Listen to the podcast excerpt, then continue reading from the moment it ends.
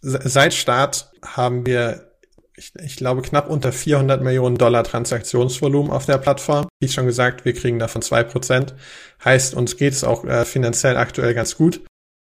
Ich hatte immer das Gefühl, so richtig in so eine Corporate-Welt werde ich wahrscheinlich nicht passen. Ich wusste aber jetzt nicht, okay, ich werde unbedingt ein Startup gründen. Es ist schon einfacher, einfach bei den zentralen äh, Systemen zu bleiben. Aber ähm, es ist, ist irgendwie wert, diese dezentrale Systeme auch zu erkunden. Menschen und Marken, die in keine Schublade passen. Inspiration für Leben und Karriere. Das ist der Andersmacher Podcast mit Dr. Aaron Brückner. Jona, herzlich willkommen im Andersmacher Podcast. Hallo Aaron, freut mich, dass ich da sein darf. Sag mal, meine Einladung für das Gespräch, die kam jetzt ziemlich random. Was hast du dir so gedacht, als du das bekommen hast und hast gelesen Andersmacher? Äh, genau, das stimmt. Ähm, ich, äh, ich war schon kurz davor, Nein zu sagen, ehrlich gesagt, weil, weil ich ab und zu solche Mails bekomme und meistens ist das Spam. Dann habe ich aber doch mal genauer mir das angeschaut, habe mir dann am Abend ein, zwei Folgen angehört und dachte mir, okay, das äh, hört sich doch gar nicht so schlecht an.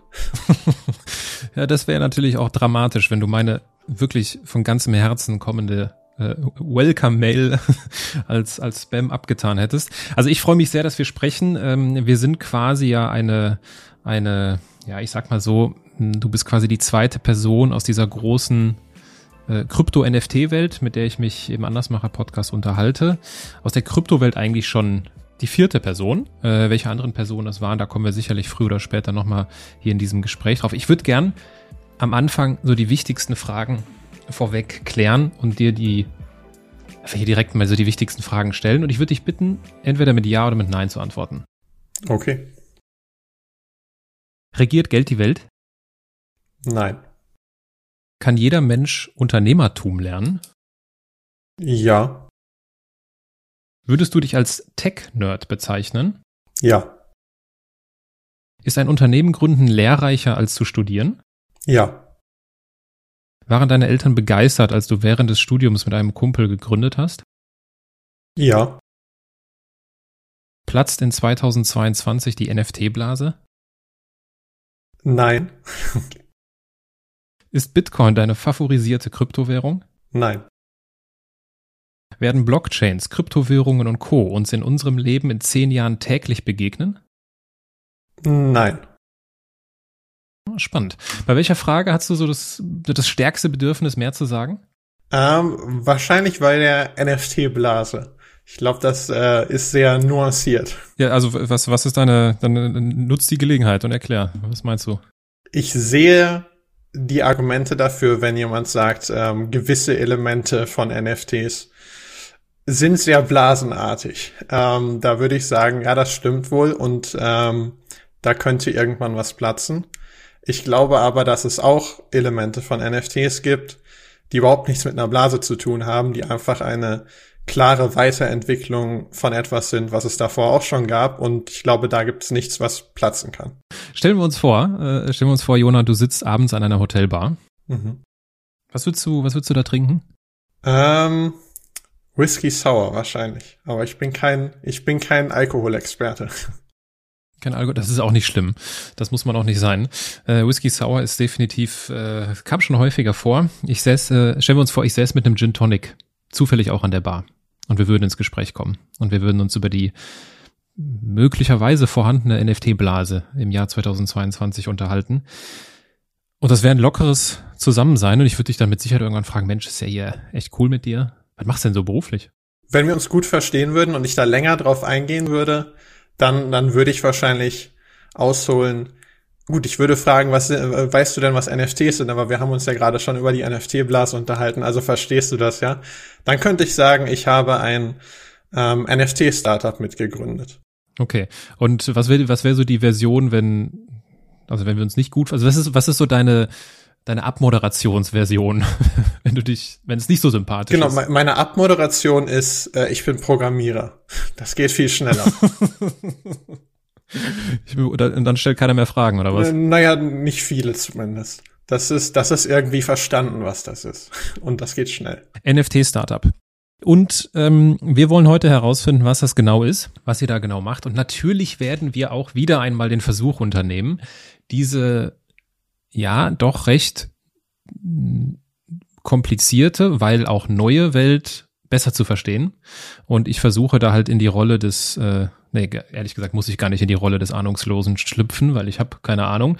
Äh, ich habe mich zwar eingelesen, ich gucke mir viel an dazu und äh, wir machen gerade auch, wir starten gerade unser ja, erstes eigenes NFT-Projekt und so, aber ich bin weit davon entfernt, hier irgendwie NFT-Experte zu sein. Aber wie viel NFT-Startup steckte denn in dem siebenjährigen Jona? NFT steckte da vielleicht noch nicht so viel drin, wobei irgendwie schon. Ähm, ich habe früh in meiner Laufbahn als Grundschüler schon schon äh, angefangen mit mit Panini und äh, Pokémon-Karten zu handeln. Natürlich damals nicht äh, nicht unbedingt um reich zu werden, aber ich, ich hatte immer schon Spaß äh, Spaß daran irgendwie mich mit sowas zu beschäftigen. Und da könnte man natürlich sagen, da ist auch irgendwie diese sind diese Sammelkarten so ein bisschen eine Vorentwicklung von NFTs, ja. Du hast gesagt, ähm, jeder Mensch kann Unternehmertum lernen. Da hast du ja gesagt bei der Frage eben. Ähm, ist das so ein, also bist du der geborene Unternehmer? Äh, geborene Unternehmer sicherlich nicht. Ich, ich glaube, es war, ähm, das hat mir irgendwie immer schon Spaß gemacht. Und dann, glaube ich, bin ich in einem Umfeld aufgewachsen, was das irgendwie auch möglich gemacht hat, dass ich das entfalten konnte und, und ja auch relativ schnell entfalten konnte. Umfeld heißt, deine, deine Eltern sind Unternehmer? Nein, meine Eltern sind nicht Unternehmer, aber meine Eltern haben mir immer die Sicherheit gegeben, dass, dass ich das machen konnte, wenn ich, wenn ich das wollte, wenn ich das für richtig gehalten habe. Wenn ich deine Schulfreundin damals gefragt hätte, so, so, ich sag mal so Oberstufenzeit, ne? Sag mal hier, der Jona, was würde aus dem mal werden? Was hätten die mir gesagt? ich glaube, die hätten schon so eine Ahnung gehabt, die ungefähr richtig gewesen wäre. Also ich, ich hatte auch damals schon die, äh, die Reputation, ähm, gerne mal irgendwelche Projekte aufbauen zu wollen. Auch damals schon äh, gemeinsam mit meinem jetzigen Mitgründer. Wie lange kennt ihr euch schon? Seit dem Gymnasium, seit der fünften Klasse. Gibt's denn irgendwie so ein Projekt in der Schule, was du besonders intensiv in Erinnerung hast, weil du so das erste Mal vielleicht gespürt hast, boah, dieses Aufbauen, dieses Gestalten, genau das will ich? Aufbauen vielleicht nicht wirklich. Also so wirklich was aufzubauen, das ist eigentlich, also dass es wirklich was Großes wird, ist jetzt mit dem Startup das erste Mal. Ich habe äh, in der Schule, ich glaube, wie schon gesagt, mit meinem, mit meinem jetzigen Mitgründer zusammen, ich glaube in der achten Klasse oder so, war wieder Weltmeisterschaft und äh, Panini-Packs wurden von 50 Cent auf 60 Cent erhöht, eine Schweinerei. Also haben wir ähm, im Internet die 100er-Packs für 40 Euro gekauft und dann für 50 Cent das Stück am Schulhof, Schulhof vertickt. da, das war ähm, rückblickend so von ähm, Aufwand zu zu Ertrag vielleicht nicht wirklich lohnenswert, aber es hat viel Spaß gemacht. Wie ging es denn nach der Schule weiter? Was waren so deine Pläne nach der Schule?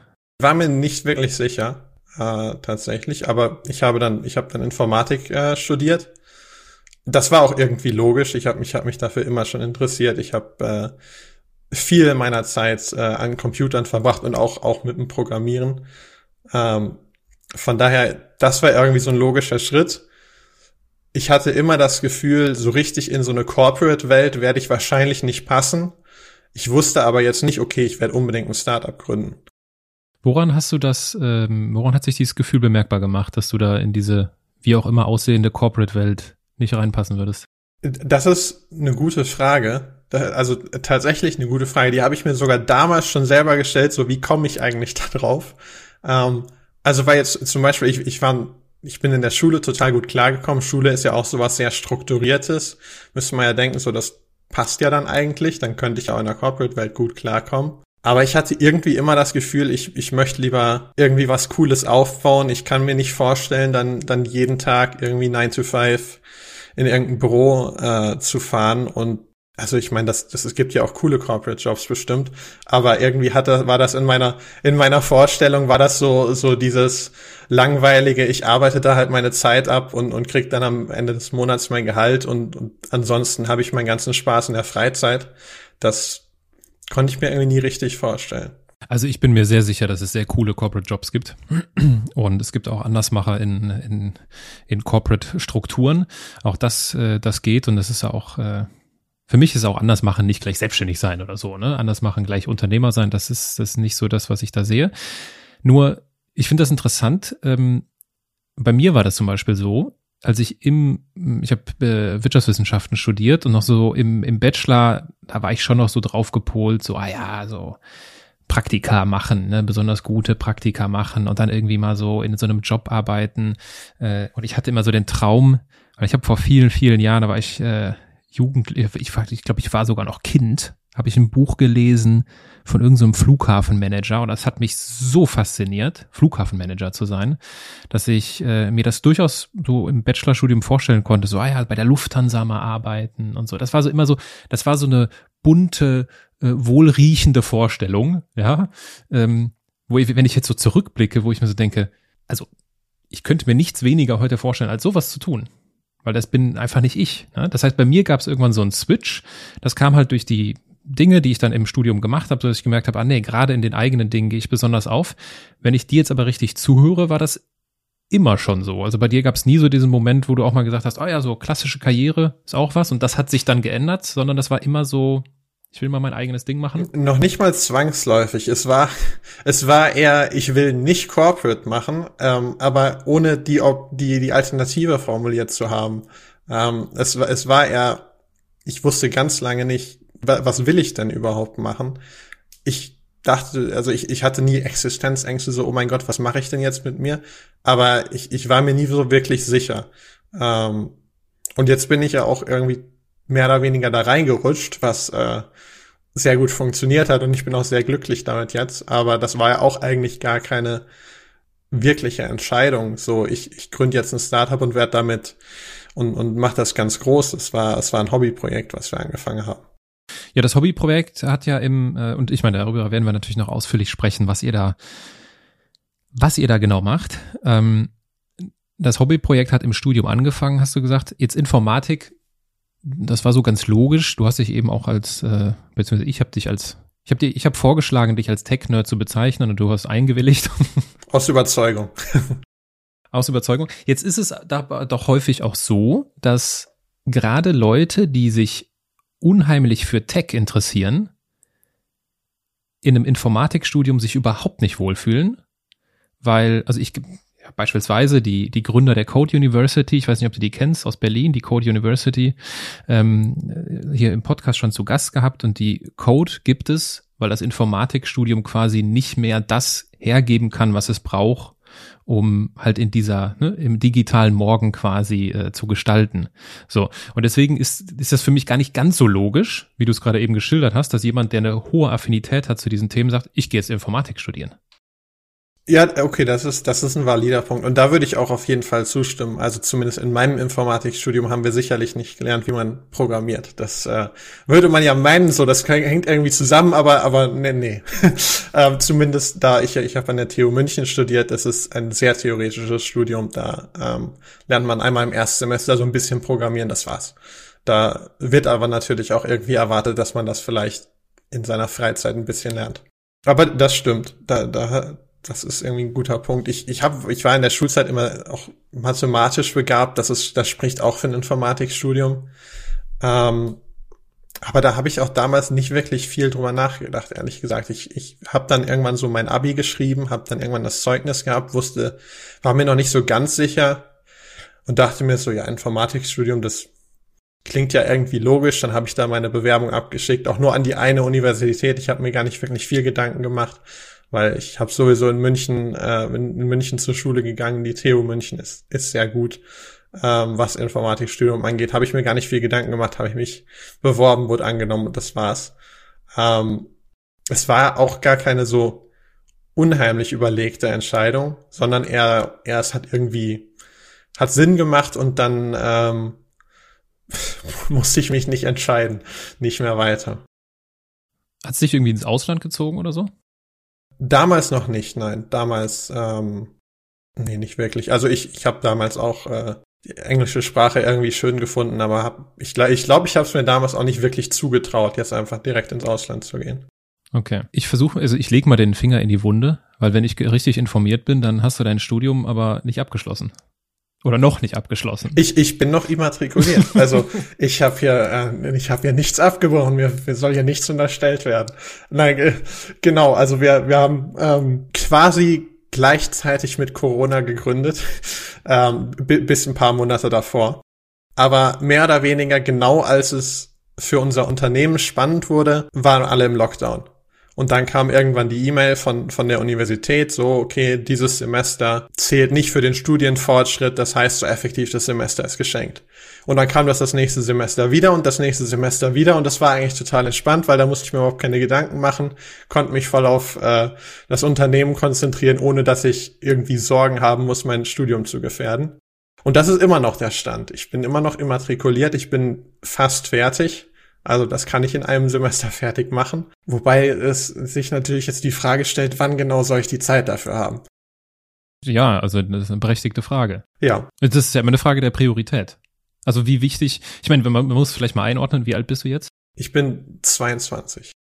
So, du bist 22, du hast noch theoretisch hast ja auch sehr viel Zeit, dieses äh, Studium. Ich weiß nicht, ob es irgendwelche Fristen gibt, bis man dann irgendwann rausgeschmissen wird an der TU. Es, die gibt's, aber die wurden ja so schön verlängert durch Corona.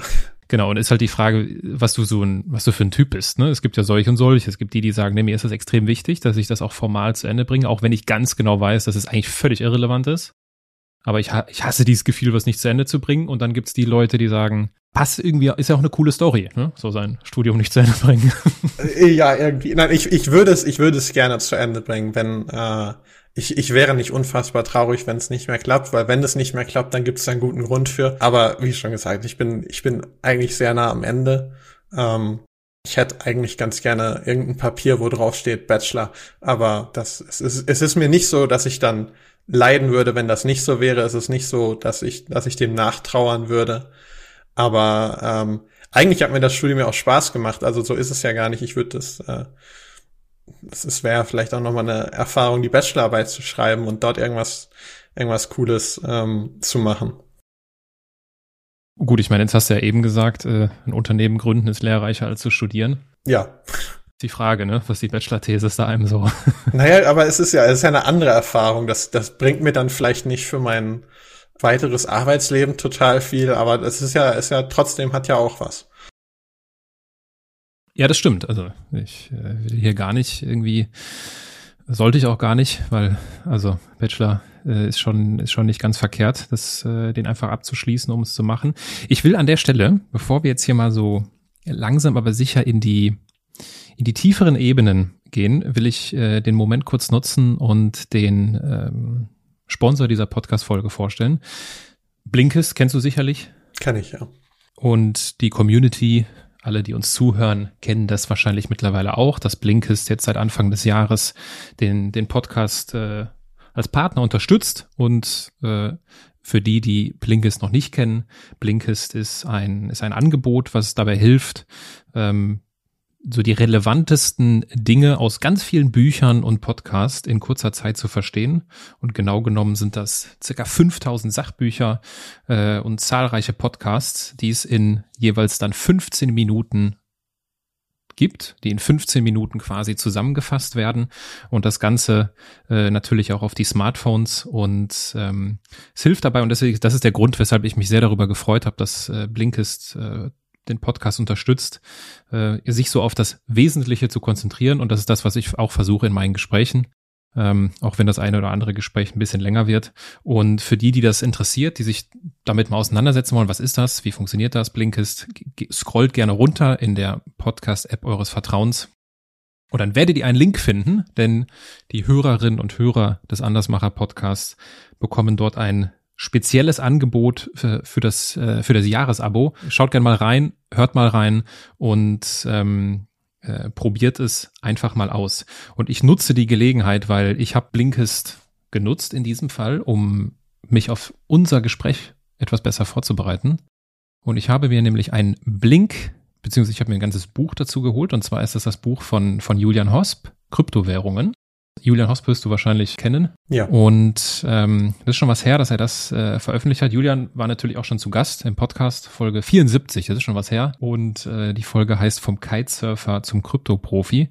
Und ich möchte dir ein Teil eines Blinks hier vorlesen. Das sind quasi jeweils diese Zusammenfassungen, was ihr also ganz easy bei Blinkist findet. Ich lese vor. Unser Fiat-Geldsystem wird durch staatliche Zentralbanken organisiert. Sie allein bestimmen, wie viel Geld im Umlauf ist. Unser Geld behält seinen Wert nur dann, wenn die Zentralbank nicht beliebig viel Neues druckt und eine Inflation herbeiführt. Wie wir wissen, nutzen Zentralbanken ihre Kontrolle über die verfügbare Geldmenge aber häufig als finanzpolitisches Instrument. Sie vermehren und verknappen es, um die Stimmung in der Wirtschaft zu beeinflussen. Uns als Bürgern bleibt also nichts anderes übrig, als all diesen zentral organisierten Institutionen zu vertrauen. Die Zentralbank und der Staat steuern die Geldmenge. Die Zentral- und Privatbanken legen die Zinssätze für die Kredite fest, mit denen wir uns Liquidität verschaffen. Dazu kommt, dass Privatbanken unsere Überweisungen nur während ihrer Geschäftszeiten durchführen und für alle ihre Dienstleistungen Gebühren verlangen. All das macht uns abhängig.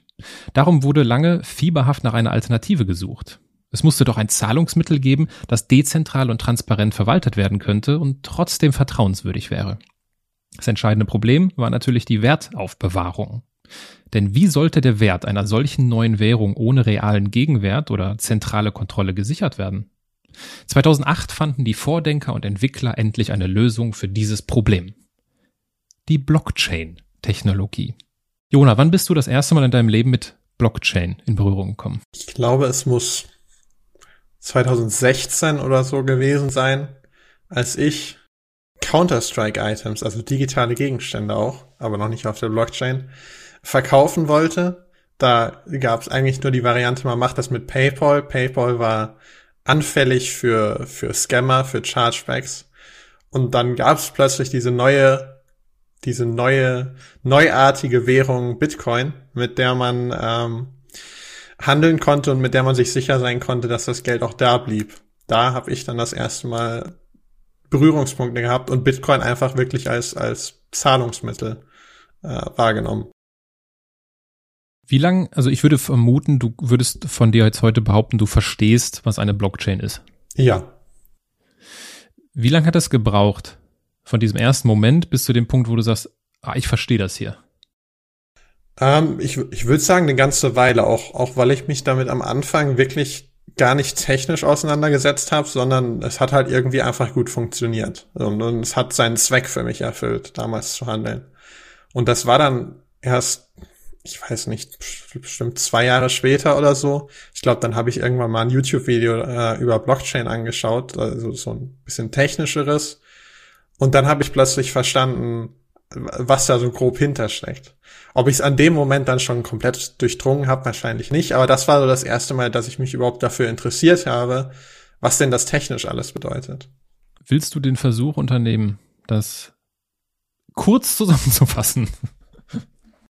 Ähm, ich, ich, ich, ich, unternehme den Versuch und ähm, ich garantiere für nichts. Genau, also wir, wir stellen uns vor, wir haben, ähm, wir sind eine Gruppe von Freunden, wir wollen ähm, Geld miteinander hin und her schicken und das wollen wir jetzt aber nicht physisch in Form eines Euroscheins ähm, hin und her schicken, sondern wir wollen das vielleicht einfach digital aufbewahren oder digital uns merken ähm, oder sagen wir, dann, dann gibt's ja die Variante, vielleicht ist einer der Chef und der macht sich einfach eine Notiz auf seinem iPhone und zieht da immer was ab und ähm, nimmt wieder was weg, wenn er das will. Ähm, da haben wir jetzt schon das Problem, wenn, wenn diese Person einfach Geld hinzufügt oder, oder was wegnimmt, dann hat irgendwie keiner mehr den Überblick, was ist denn jetzt gerade passiert. Dann könnte man den nächsten Schritt wagen, okay, dann ähm, machen wir vielleicht eine WhatsApp-Gruppe und immer wenn irgendwas hin und her geschickt wird, dann, äh, dann schreiben wir uns das irgendwie auf. Dann haben wir vielleicht eine Bestätigung, ähm, da, dass da wirklich irgendwas hin und her geflossen ist. Und jetzt übernehmen wir das auf die Blockchain. Da können wir jetzt vielleicht nicht einfach vertrauen, dass da, wo Jona dran steht, dass es auch wirklich Jona ist. Wir wollen es irgendwie ähm, noch anders sichern. Das machen wir mit kryptografischen Signaturen. Was das ist, ist sehr mathematisch. Ähm, aber wir, wir, wir stellen uns das einfach vor als eine unfälschbare Unterschrift. Ähm, Und dann können wir jetzt eben unsere Transaktion unterschreiben und wissen, die Transaktion wurde wirklich von Jona bestätigt. Und jetzt weiß vielleicht, weißt du vielleicht gerade, der Jona hat gerade 100 Euro ähm, gut geschrieben und er schickt mir gerade 100 Euro. Sollte er also passen. Das einzige Problem ist nur, jetzt schicke ich vielleicht noch dem Dritten, jetzt schicke ich der Anna auch noch 100 Euro und da schreibt ihr das auch.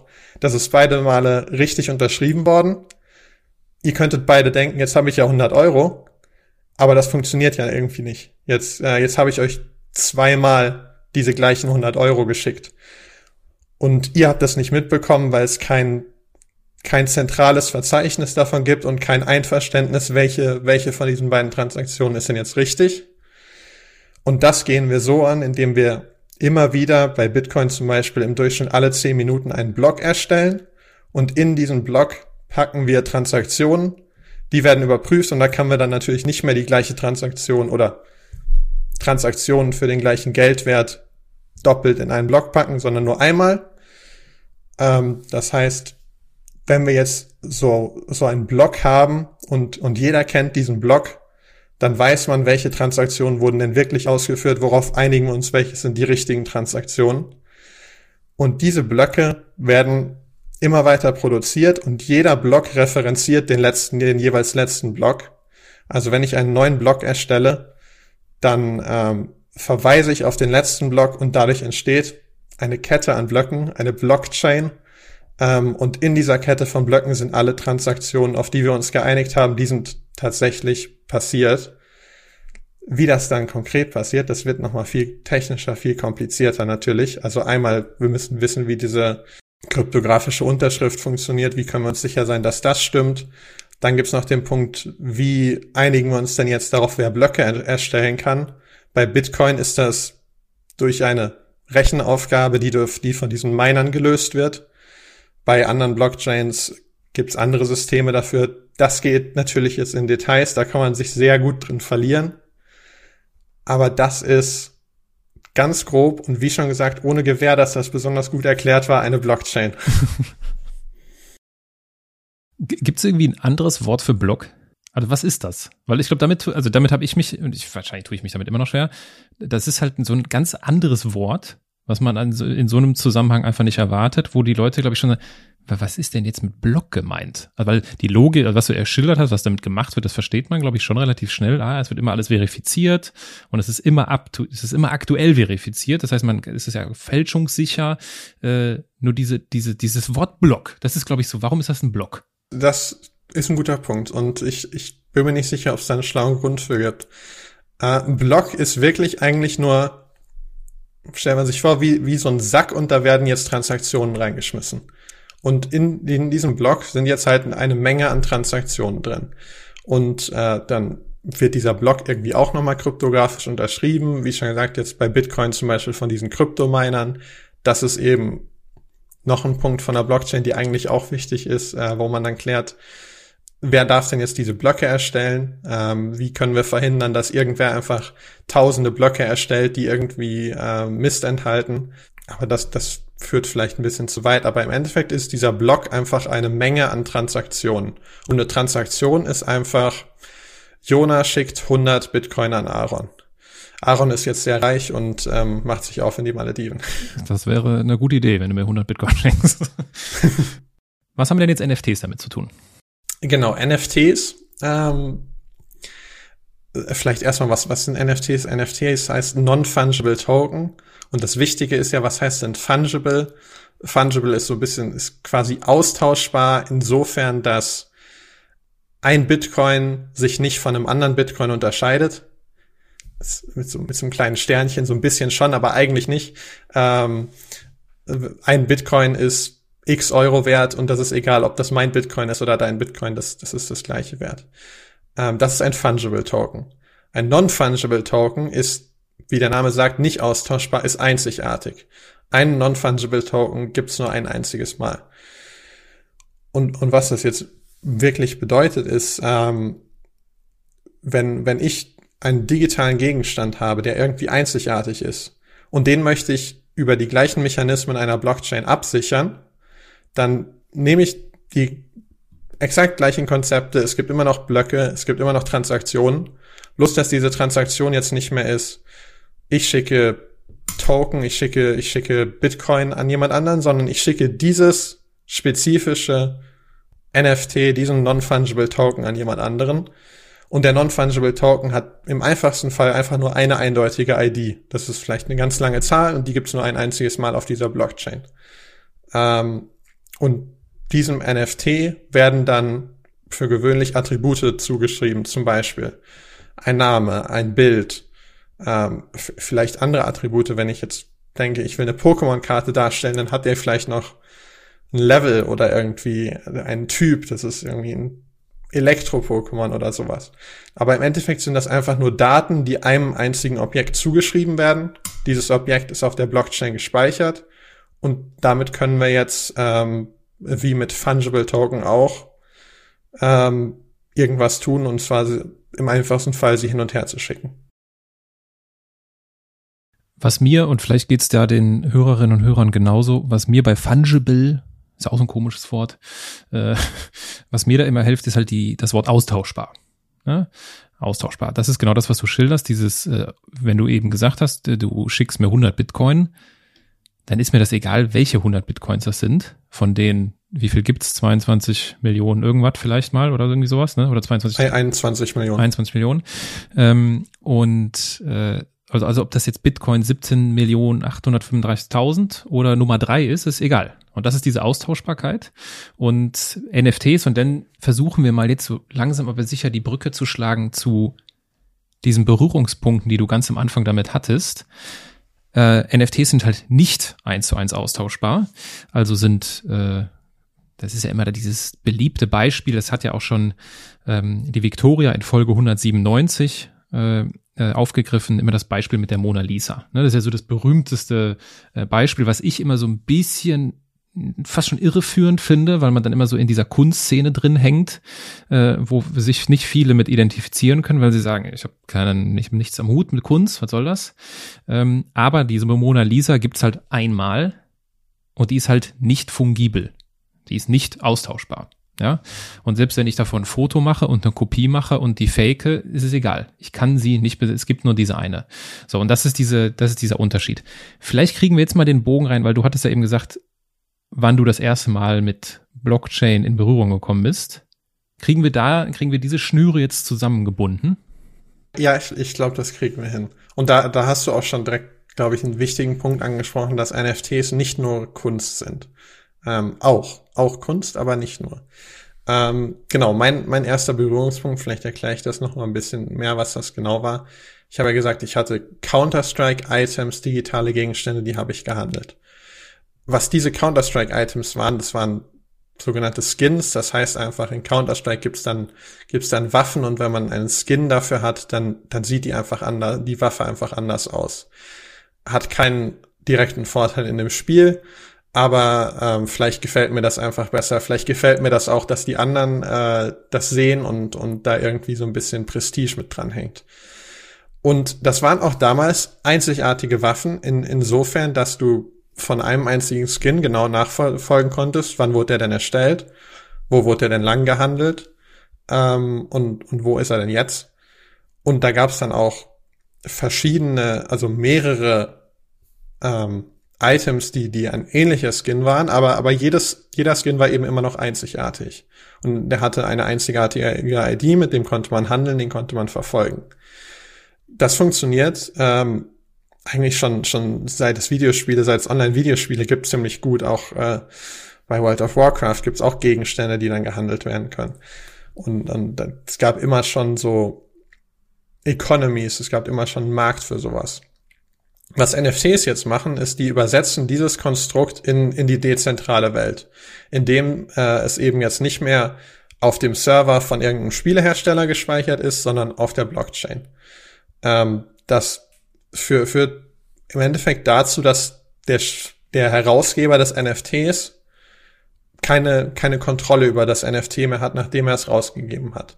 Und, und das führt zu so einer True Ownership, nennen, nennen wir das ähm, wo bis, bis zu NFTs, äh, bis davor, konnte man diese Gegenstände digital auch irgendwie besitzen.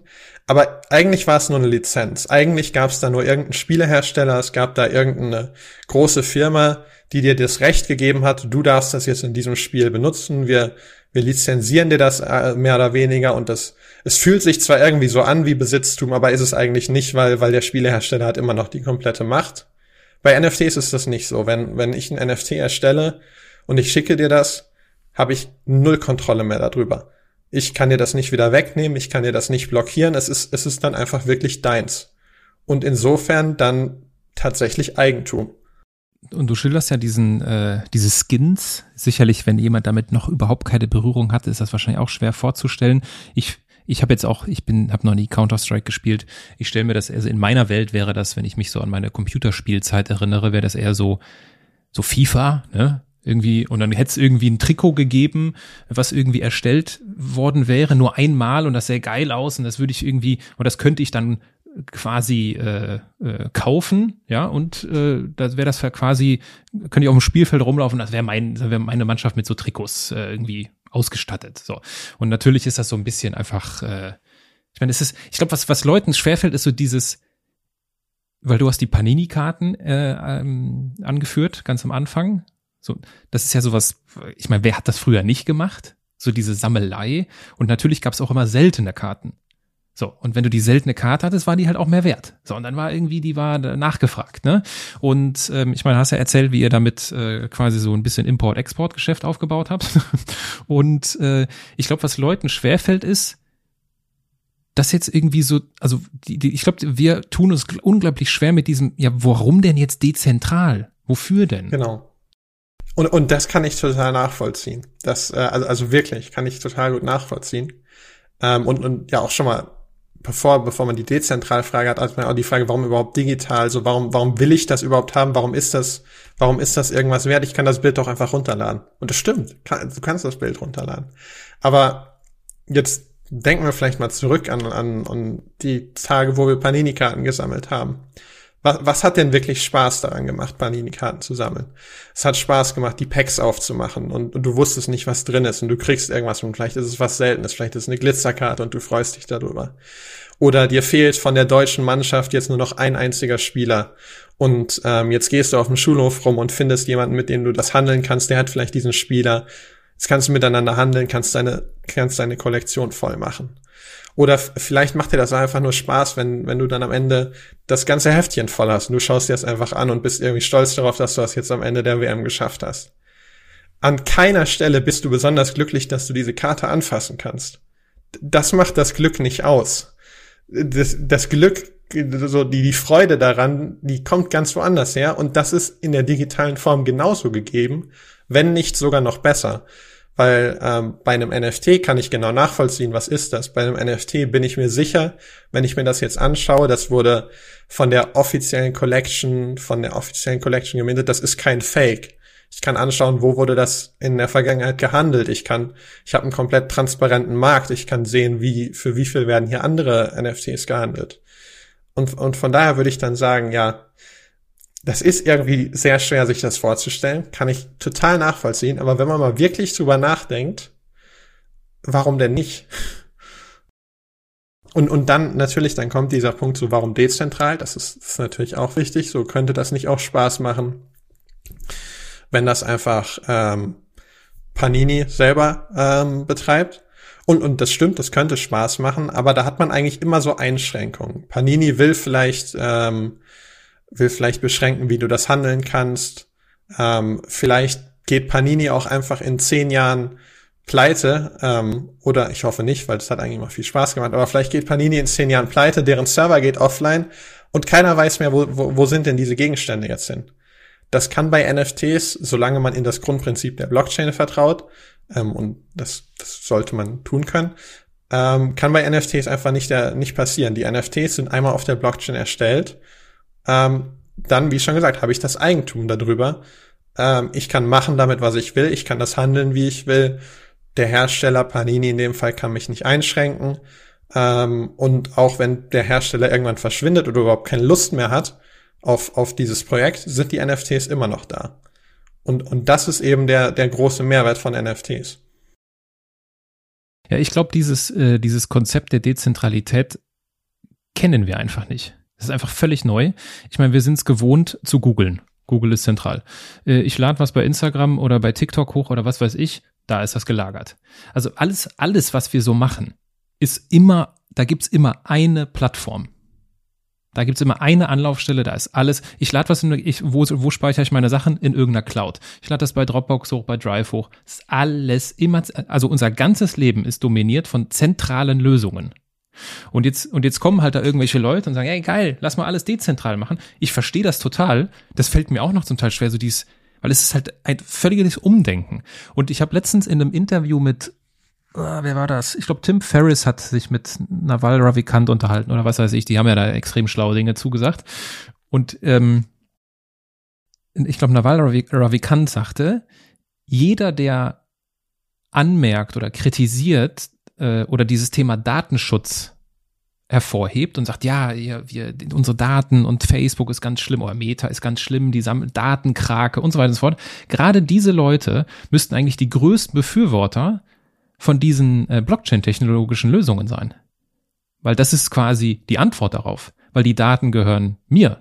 Ich bin am Ende, ich habe ja dann quasi meine digitale Panini-Karte, gehört einzig und allein mir ist meine, also NFT ist ja so digitale Besitzurkunde. Ich kann beweisen, das ist meins, gehört nicht mehr Facebook, sondern ist meins. Und äh, deswegen hatte ich in Folge 197 auch mit Viktoria Klich einmal so, machen wir nicht jetzt, liebe Hörerinnen und Hörer, wenn euch das interessiert, hört da rein, weil da haben wir einmal so abgeklappert, okay, Web 1.0, Web 2.0 und was ist eigentlich Web 3.0, um diese Entwicklung auch nachvollziehbar zu machen, woher das eigentlich kommt und warum Dezentralisierung der nächste Schritt sein wird. Ob man das jetzt mag oder nicht, aber das ist eigentlich so der nächstlogische Entwicklungsschritt in der digitalen Welt. Ja, das ist, da hast du gute Punkte und ich, und da, da ist vielleicht auch wichtig von meiner Seite zu sagen, ich, ich bin auch gar nicht so ein Extremist in dem Sinne, dass ich sage, alles muss sofort dezentral sein. Also auch, auch zentrale ähm, Services, die haben natürlich große Vorteile. Ähm, und, und vor allem, wenn man jetzt das vergleicht Stand heute, Google ist halt auch einfach, oder jetzt vielleicht sagen wir mal nicht Google, sondern ähm, Facebook und, oder, oder ähm, Steam, wo, wo diese Counter-Strike-Items gehandelt werden, das ist vielleicht auch immer noch von der, von der User Experience besser als dezentrale ähm, Systeme, weil dezentrale Systeme bringen ohne Zweifel auch, auch viele Komplexität mit sich. Auch viele Probleme, die es, die es zu lösen gilt. Und da sage ich auch gar nicht, es muss unbedingt alles ähm, ab sofort dezentral sein. Aber ich glaube eben, es, es gibt hier ganz valide Lösungsansätze und es gibt hier Probleme. Wir, wir sind quasi noch so in der Anfangsphase, wo, wo viel noch nicht so richtig gut funktioniert. Man, man muss sich schon so ein bisschen drauf einlassen, wenn man das jetzt wirklich will. Man muss sich so ein bisschen erst informieren. Das ist irgendwie ein neues Konzept. Es ist schon einfacher, einfach bei den zentralen äh, Systemen zu bleiben. Aber ähm, es ist, ist irgendwie wert, diese dezentrale Systeme auch zu erkunden. Ja, 100 Prozent.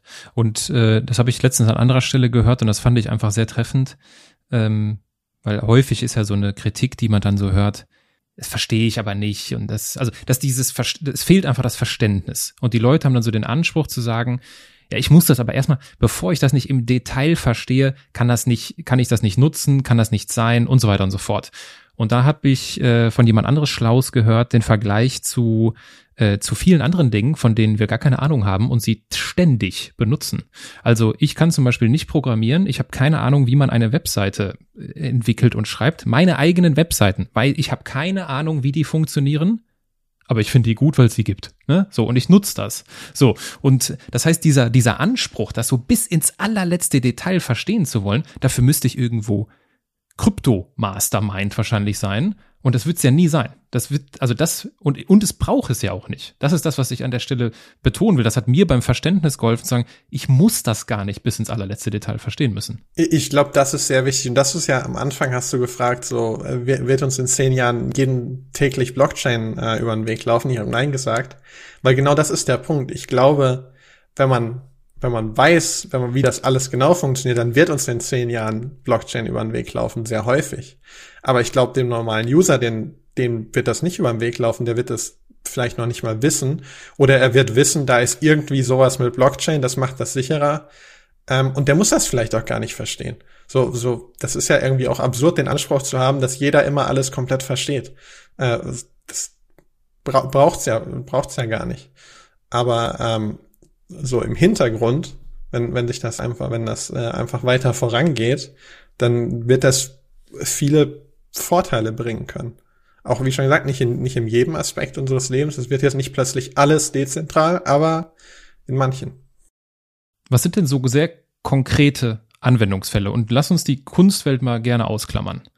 Aber so, dass, dass die Hörerinnen und Hörer sich vorstellen können, ah, okay, das könnte eine Rolle, so könnte das in meinem Leben sich auswirken. Was, was sind das so für Anwendungsfälle? Ja, und, und das ist, genau, also Kunstwelt gibt es, ähm, und da gibt's auch dann viele Befürworter, viel Kritik, äh, vor allem, glaube ich, weil, weil sich viele Leute auch mit der traditionellen Kunstwelt schon gar nicht identifizieren können. Dann macht das noch weniger Sinn, wenn man, wenn man das jetzt plötzlich auch noch digital und noch ein bisschen abstrakter macht. Äh, ich, ich kann vielleicht einfach mal erklären, was, was gibt es denn auf unserer Plattform, was gibt es denn auf Atomic Cup, was, was wir hier betreiben.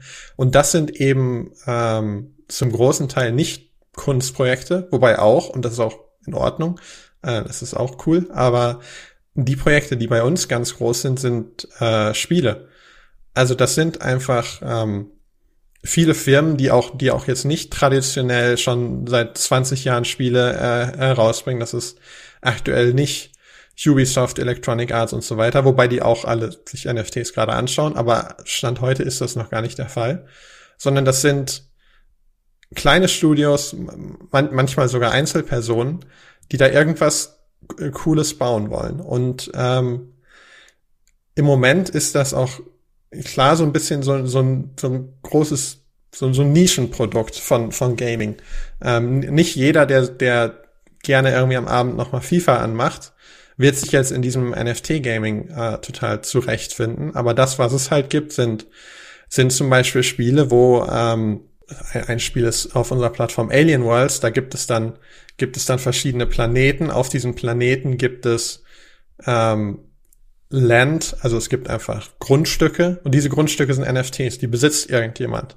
Und wenn ich jetzt dieses Spiel spiele, dann ist ein Aspekt davon zum Beispiel, ich möchte Rohstoffe ähm, meinen, ich möchte, ich möchte Rohstoffe schürfen, ähm, habe dafür vielleicht ein, eine Spitzhacke, die ist ein NFT, ähm, und, und ich möchte das auf irgendeinem Grundstück machen. Dieses Grundstück ist auch wieder ein, ein NFT, das gehört irgendwem, entweder mir oder es gehört wem anderen dann kriegt diese Person vielleicht auch einen Anteil davon, was ich auf diesem, ähm, auf, auf diesem Grundstück jetzt schürfe. Und das erstellt einfach, das, das führt dazu, dass ganz neue, so ganz neue Märkte entstehen und ganz neue ähm, Herangehensweise an Spielentwicklung. Also so, ein, ein, ein bisschen Buzzword, was es da jetzt oft gibt, ist Play to Earn. Also früher hat man für sein Spiel einfach bezahlt, dann gab es irgendwann Free-to-Play, ähm, dann, dann wurde diesen Free-to-Play-Spielen vorgeworfen, diesen Pay-to-Win, man muss bezahlen, damit man dort gewinnen kann.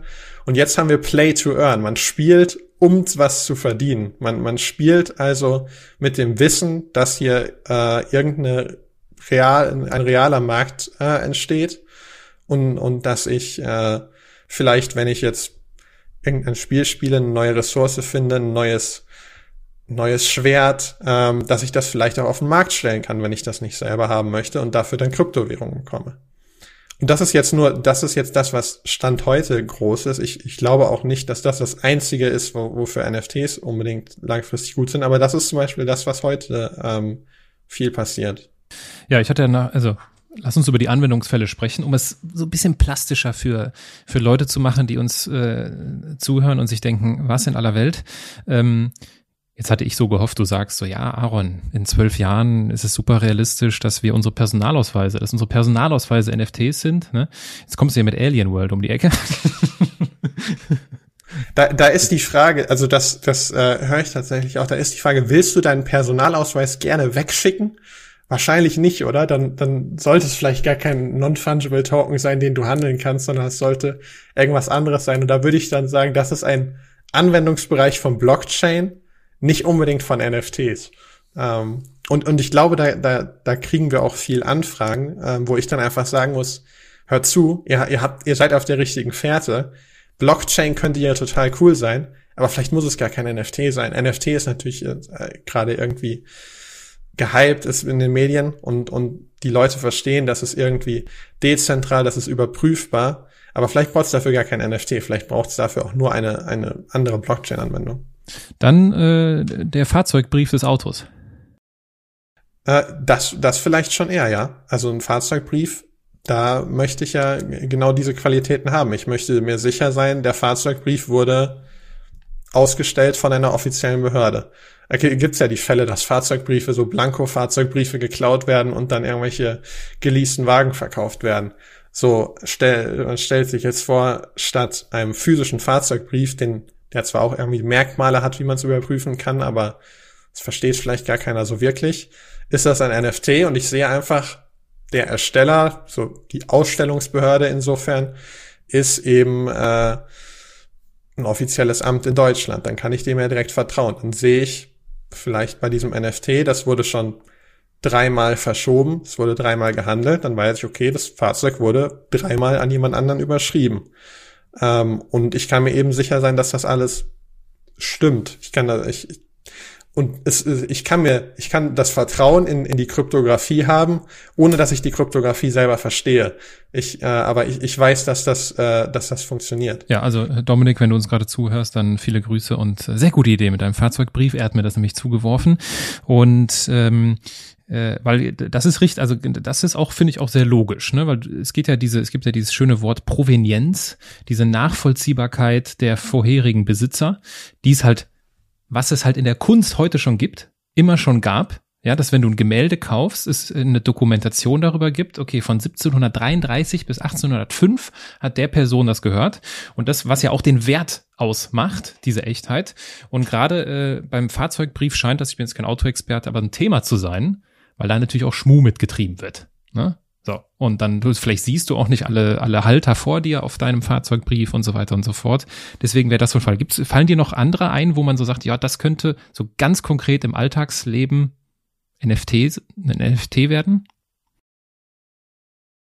Nicht, nicht zwangsläufig. Also zum Beispiel Punkte, die, die oft aufgebracht werden, sind ähm, Konzertticket. Ein Konzertticket könnte ein NFT sein.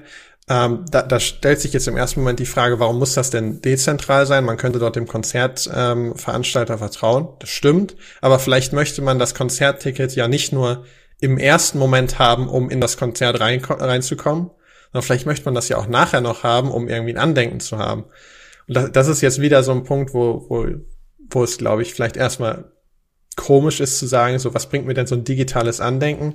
Aber dann äh, verweise ich auf, auf äh, meine Panini-Erklärung, das, was ja wirklich cool an sowas ist, ist gar nicht das anzufassen, das, äh, sondern das irgendwie äh, zu wissen, dass es dort was gibt und, und das zur Schau stellen zu können, vielleicht. Ähm, also sagen wir, vielleicht, vielleicht ist dann dein Konzertticket ein NFT und ähm, das kannst du davor handeln, du kannst dir davor sicher sein, dass es original, du kannst ähm, machen damit, was du willst. Ähm, auch ohne, ohne dass jetzt jeder Konzertveranstalter selber irgendwie ein System entwickeln muss, wie man Konzerttickets miteinander handeln kann, sondern die erstellen einfach das NFT und beim Konzerteingang ähm, wird dann halt überprüft, ob du das hast. Mehr muss da gar nicht passieren. Oder dann lass uns an der Stelle über Atomic Hub sprechen. Das ist nämlich das äh, schon häufig angeteaserte NFT-Startup von euch. Und ähm, wenn ich das richtig verstehe, und ich versuche das mal so zu übersetzen für alle anderen, äh, unabhängig jetzt davon, wie gut man sich mit NFTs auskennt, wir haben ja bisher verstanden, aha, NFTs können gekauft und verkauft werden, damit kann Handel getrieben werden und es gibt vor allem eine große Handelsplattform dafür und die nennt sich OpenSea. Das ist, so wenn ich das richtig verstanden habe, so die größte und diese OpenSea Handelsplattform für NFTs basiert auf Ethereum. Ist die Kryptowährung, die zweitgrößte Kryptowährung und wahrscheinlich auch so die zweitbekannteste. Und ihr, wenn ich das so jetzt in meinen Worten sagen darf, seid quasi die deutsche Konkurrenz von OpenSea? Ähm, ein bisschen, ja. Ähm, Klammer auf, ihr basiert auf einer anderen Blockchain, Klammer zu. genau, genau. Also wir, wir fokussieren uns auf ein bisschen was anderes, aber wir, wir sind äh, in dem Sinne, ja, wir sind klar irgendwie im gleichen Markt tätig und insofern Konkurrenten, ja. Und jetzt wird der aufmerksame Zuhörer sagen, okay, Verstehe ich. Das heißt, die, bei denen werden vor allem so Computerspiele gehandelt. Dann gibt's dann so, so Utensilien in den Spielen, die werden als NFTs gesichert, okay, und die werden verkauft. Wie verdient man denn damit Geld? Die Frage, wie verdienen wir damit Geld oder wie verdienen die Nutzer? Nee, wie verdient ihr damit Geld? wie, äh, ich meine, das ist ja, das ist ja auch was äh, interessant, dass die meisten Startups, äh, die meisten Startups haben keinen Aspekt, wo die Nutzer Geld verdienen. Die geben normalerweise nur Geld aus. Aber äh, genau, wie verdienen wir damit Geld? Wir nehmen Provisionen, äh, Provisionen auf die Verkäufe, die über unsere Plattform zustande kommen. Was war das? Zwei Prozent? Genau, zwei Prozent. Zwei Prozent. Und das ist auch wiederum ein Unterschied zu OpenSea. Äh, jetzt weiß ich nicht, ob das an OpenSea liegt oder an Ethereum. Wenn ich bei der großen, bei dem, bei dem Platzhirsch sozusagen handel, zahle ich immer auch noch eine Fixgebühr. Wobei, ich glaube, das liegt an Ethereum, ne? Das, genau, das liegt an der Blockchain. Genau, das heißt, musst dir vorstellen, äh, also alle, die uns zuhören, ihr wollt was für 50 Euro verkaufen und eure Gebühr ist 100 Euro dann ist, wird das natürlich so ein bisschen schwierig mit dem Geld verdienen. Und Ethereum ist halt eine sehr teure, noch eine sehr teure äh, Blockchain. Und da ist es bei euch halt anders. Es gibt nicht diesen Fixum, äh, dieses Fixum, sondern es gibt einfach die, äh, es gibt die prozentuale Gebühr. Und ähm, jetzt könnte ich ja noch einen Schritt weitergehen und sagen, äh, okay, wie, wie läuft denn das Geschäft? Genau, also Geschäft läuft gut. Ähm, und, und äh, genau, die, also diese, diese prozentuale Gebühr, vielleicht kurz zum Erklären, die gibt's bei OpenSea auch. Das ist nämlich das, was OpenSea verdient. OpenSea verdient, wie du gesagt hast, nicht an dieser Fix, Fixgebühr mit, sondern die ist nur für die Blockchain. Und, und du hast den ganz großen Punkt angebracht. Wenn ich ein 50 Dollar NFT verkaufen will, okay, es sind vielleicht aktuell nicht 100 Dollar Gebühren, aber so 10 Dollar können schon gut sein. So ähm, im, im Zweifel auch ein bisschen mehr. Das ist schon irgendwie ein ganz großes Problem. Wenn ich jedes Mal 10 Dollar Gebühren zahlen muss, wenn ich irgendwas machen will, dann ist das für ein NFT, was 100.000 Dollar wert ist, relevant. Ähm, für ein NFT, was viel weniger wert ist, ist das äh, höchst relevant und, und äh, macht es eigentlich unmöglich, damit gescheit zu handeln. Das führt eben auch genau dazu, dass auf OpenSea die beliebten Projekte CryptoPunks, Board Apes, sowas sind alles NFTs, die für Unsummen gehandelt werden, für, für sechsstellige, teils siebenstellige Beträge. Bei, bei solchen Beträgen machen dann 10 Dollar nichts aus. Aber jetzt Überleitung zu dem, was wir machen. Jetzt will man vielleicht ähm, Spielgegenstände auf der Blockchain darstellen als NFTs oder Sammelkarten.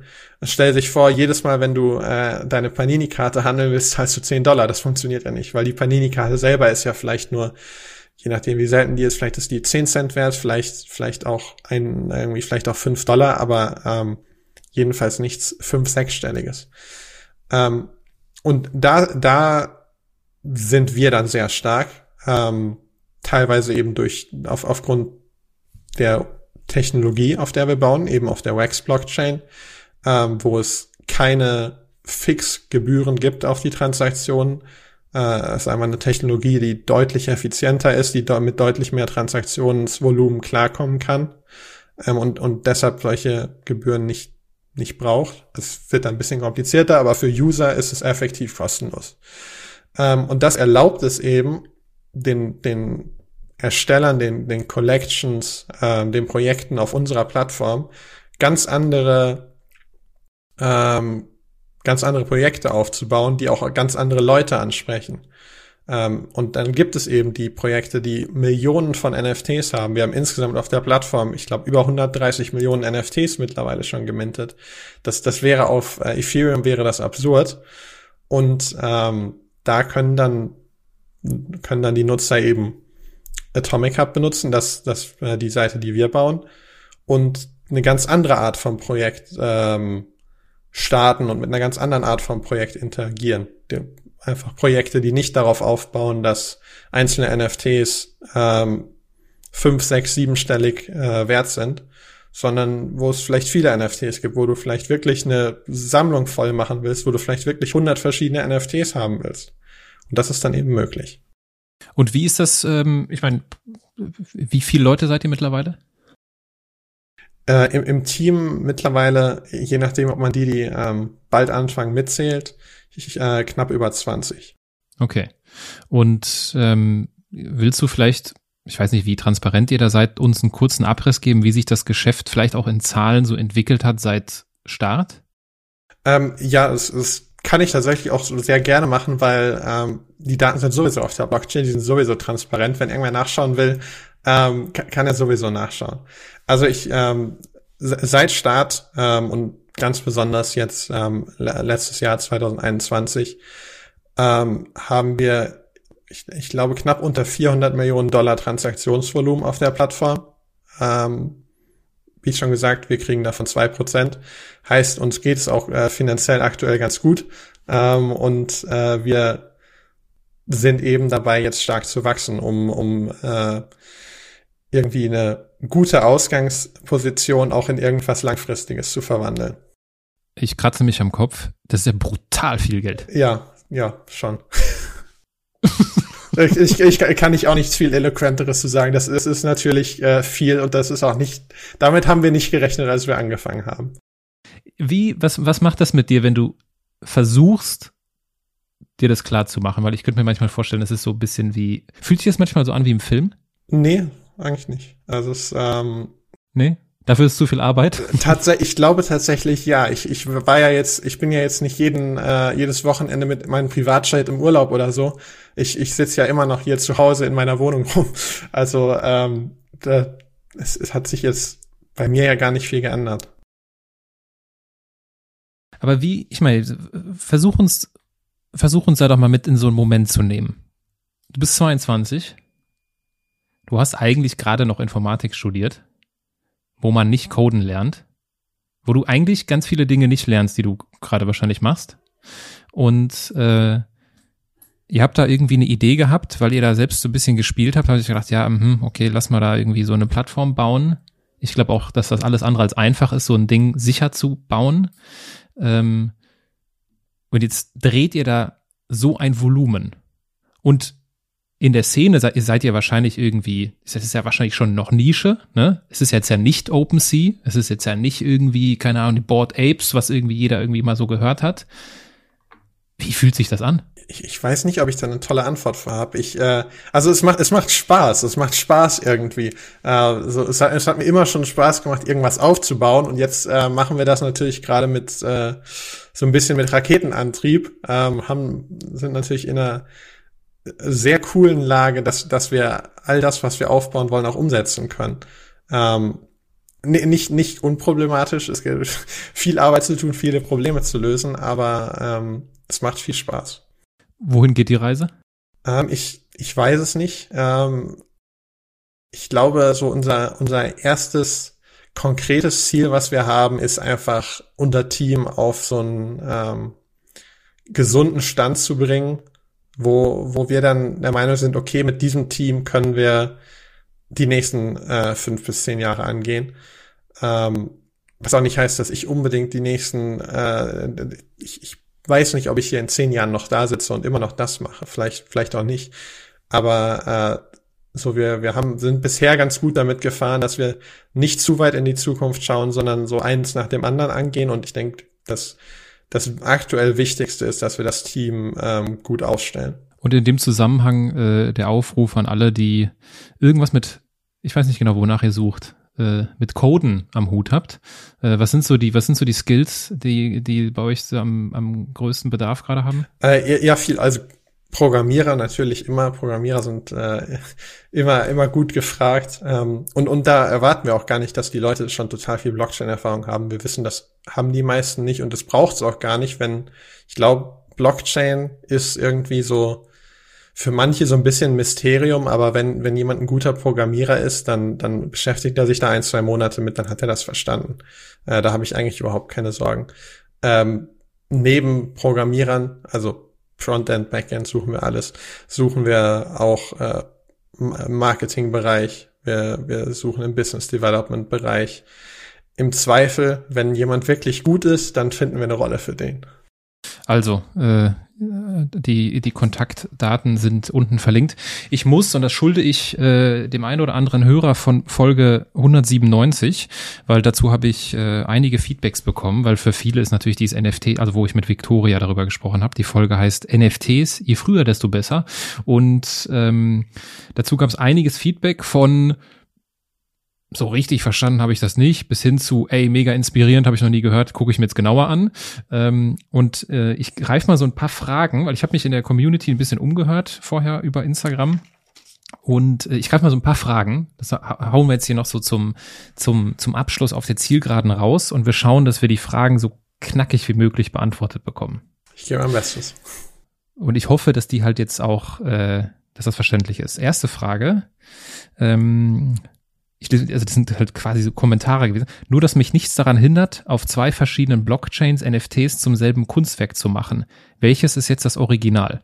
Ich denke, die Frage ist, ne, ist klar. Also du hast so, also diese Originalität, klar, aber ich kann jetzt ja auf Wax was machen bei euch. Das, und ich kann jetzt ja theoretisch genau dasselbe auf Ethereum machen. Das stimmt. Also es hindert dich noch nicht mal äh, irgendwas daran, das gleiche Kunstwerk auf derselben Blockchain zweimal zu erstellen.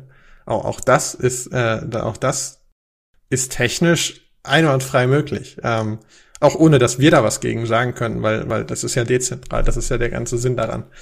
Aber jetzt ist natürlich der Punkt, wenn du das machst, ähm, wer, wer hat denn dann noch Vertrauen darin? Das ist das gleiche, wie wenn du, wenn wir jetzt so bei Kunst sind, wenn du, wenn du das gleiche Kunstwerk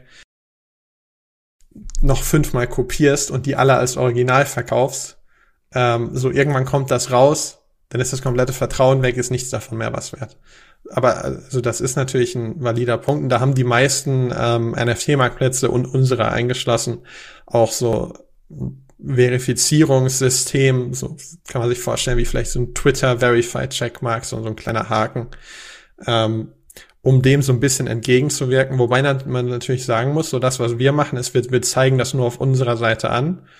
Ähm, wir zeigen dann vielleicht bei dem NFT an, das haben wir jetzt bestätigt, bei dem anderen haben wir das nicht getan. Ähm, aber die NFTs an sich existieren beide gleichwertig. Und das ist dann jedem freigestellt, welchen Wert er welchem NFT äh, zu, zuweist. Also technisch kein Problem. Äh, strategisch je nach Zielsetzung fraglich. Genau. Es ist ja alles transparent, das noch kurz zu sagen. Es ist ja alles transparent, das kommt ja raus. Es ist, äh, genau, es ist dezentral und das heißt transparent. Ähm, zumindest für die, die wissen, wo man die Infos wahrscheinlich irgendwie rausbekommt. Äh, hallo Aaron, was hindert mich daran, NFTs von Kunst zu machen, die nicht von mir ist? In Klammern, äh, außer mein moralischer Kompass. Äh, wie könnte man das als Original bezeichnen? Gut, fangen wir vorne an. Also wie ist, ist das ein also ich kann mir vorstellen, das ist ein Thema, ne? Du kannst ja irgendwas nehmen und daraus Kunst machen und damit Geld verdienen. Das ist ein Thema, na gut, Geld verdienen kommt darauf an, ob du irgendwen ähm, da irgendwas vorgaukeln kannst. Und äh, ich würde sagen, da haben dann die Plattformen ähm, irgendwie eine Verantwortung, äh, darauf aufzupassen. Aber das stimmt, rein technisch hindert dich gar nichts daran. Das ist auch, das ist auch wichtig, dass dich da nichts dran hindert, weil wenn dich was dran hindern würde, dann ist die Frage, wer denn? Und das ist dann irgendeine zentrale Einheit. Also es hindert dich niemand daran. Ähm, aber äh, jetzt ist eben der Punkt, wenn, wenn ich dann einmal, wie auch immer, wenn ich als Käufer jetzt einmal festgestellt habe, okay, ich sehe, ich, ich glaube, das ist das Original und ich glaube, dieser Account, diese, äh, dieses Wallet ähm, ist, ist der echte Herausgeber dieser Art von Kunst, dann kann ich mit hundertprozentiger Sicherheit bestätigen, dieses NFT wurde von diesem Account erstellt. Ähm, davor, der, der Punkt, so ist dieser Account denn wirklich der recht, äh, richtige Künstler? Das ist noch eine andere Frage und die lässt sich nicht dezentral lösen. Die lässt sich dann, die lässt sich nur lösen, indem ähm, entweder die Plattform oder oder der potenzielle Käufer da selber noch äh, Nachforschung anstellt. Okay, verstanden. Ähm, und dann habe ich hier noch äh, dieses Thema, aber das habe ich jetzt ehrlich gesagt auch noch nicht ganz verstanden. Hätte vielleicht nochmal nachhaken sollen. Äh, ist es richtig, dass wenn ich ein NFT besitze, die URL extern gespeichert wird?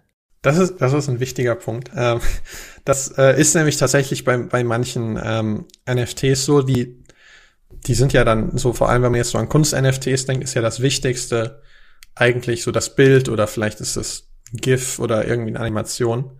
Und dann gibt es NFTs, die ver verweisen bei diesem Bild einfach auf einen zentralen Server. Ist die Frage, was ist jetzt der Sinn davon? Ich würde sagen, da, da ist kein Sinn mehr. Dafür gibt es aber auch eine Lösung. Dafür, es gibt nämlich auch ähm, so, so wie eine Blockchain quasi eine dezentrale Lösung für, für Transaktionen ist, gibt es auch dezentrale ähm, Dateispeicherungssysteme, in, insbesondere IPFS, steht für Interplanetary File System, ist ein schöner Name, heißt effektiv einfach nur, ähm, man, man verweist nicht mehr auf eine URL, auf einen zentralen Server, sondern man verweist auf ein Hash dieses Bildes oder auf ein Hash dieser Datei.